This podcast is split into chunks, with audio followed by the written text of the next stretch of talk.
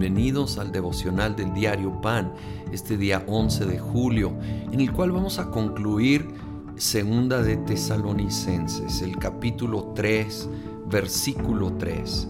Pero el Señor es fiel, y Él los fortalecerá y los protegerá del maligno. Confiamos en el Señor de que ustedes cumplen y seguirán cumpliendo lo que les hemos enseñado, que el Señor los lleve a amar como Dios ama y a perseverar como Cristo perseveró. Oh, cómo necesitamos de la ayuda del Espíritu Santo para esto. Lo, lo pone bien en alto, pero Él nos va a ir llevando a amar cada vez más y más como Dios ama con ese amor incondicional, con ese amor que perdona, que da nuevas oportunidades, ese amor que lo llevó a entregar a su Hijo por nosotros y a perseverar como Cristo perseveró. Cristo no se detuvo hasta cumplir su misión, aunque se puso tan difícil, aunque en el Getsemaní quería, ya quería rendirse y clamó si es posible que pase esta copa de mí, pero hágase tu voluntad y no la mía. Que nosotros tengamos, con la ayuda del Espíritu, lo quiero aclarar cada vez, conectados a la fuente, esa perseverancia hasta llegar a la meta. No te detengas el día de hoy no es tiempo rendirnos, es tiempo perseverar como Cristo perseveró. Y Él no se detuvo hasta cumplir su misión. Y como dice Hebreos 12:2, por el gozo puesto delante sufrió la cruz. Pongamos los ojos en Jesús. Pongamos la mirada en nuestro Señor y Salvador y máximo ejemplo por el gozo puesto delante, sigamos perseverando, esperando, confiando hasta el final. Luego el versículo 8 habla de algo sumamente práctico.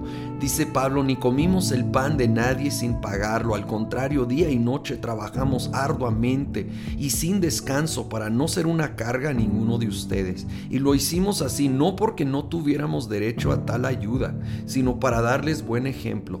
Porque incluso cuando estábamos con ustedes, les ordenamos, el que no quiera trabajar, que tampoco coma. ¡Wow! muy, muy claro. Y aquí nos da un balance muy práctico. La Biblia obviamente en múltiples ocasiones nos llama a ayudar y ser generosos con el necesitado y debemos de hacerlo. Pero aquí sí aclara que hay una responsabilidad para todos que, que pueden deben trabajar. Es interesante que dice el que no quiera trabajar, no dice el que no pueda. Hay contextos donde gente genuinamente quiere y no puede. Hay, hay barreras y situaciones fuera de su control que lo impiden y, debe de haber un corazón de compasión para apoyar. Pero el que no quiera trabajar, que sí hay la posibilidad de trabajar y no quiere, dice la escritura, yo no, no se enojen conmigo que tampoco coma, que no debe de ser luego una carga. Habla Pablo de que él mismo se esforzó a no ser una carga, a trabajar y, nos, narra el libro de los hechos cómo se puso a, a hacer carpas, que era su profesión.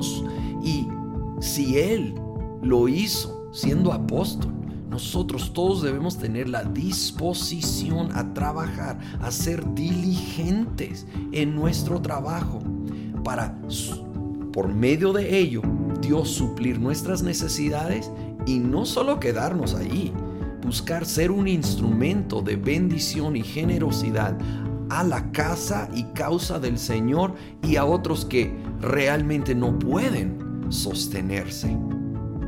Señor, gracias que tú nos das la fortaleza.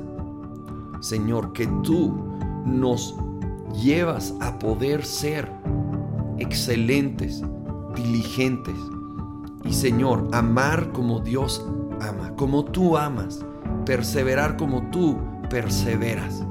Ayúdanos, Espíritu Santo, a ser de buen testimonio, recibiendo y regalando de esa gracia, de ese amor y reflejando, Señor, todo aquello que a ti te honra y trae gloria a tu nombre, en el nombre de Cristo Jesús.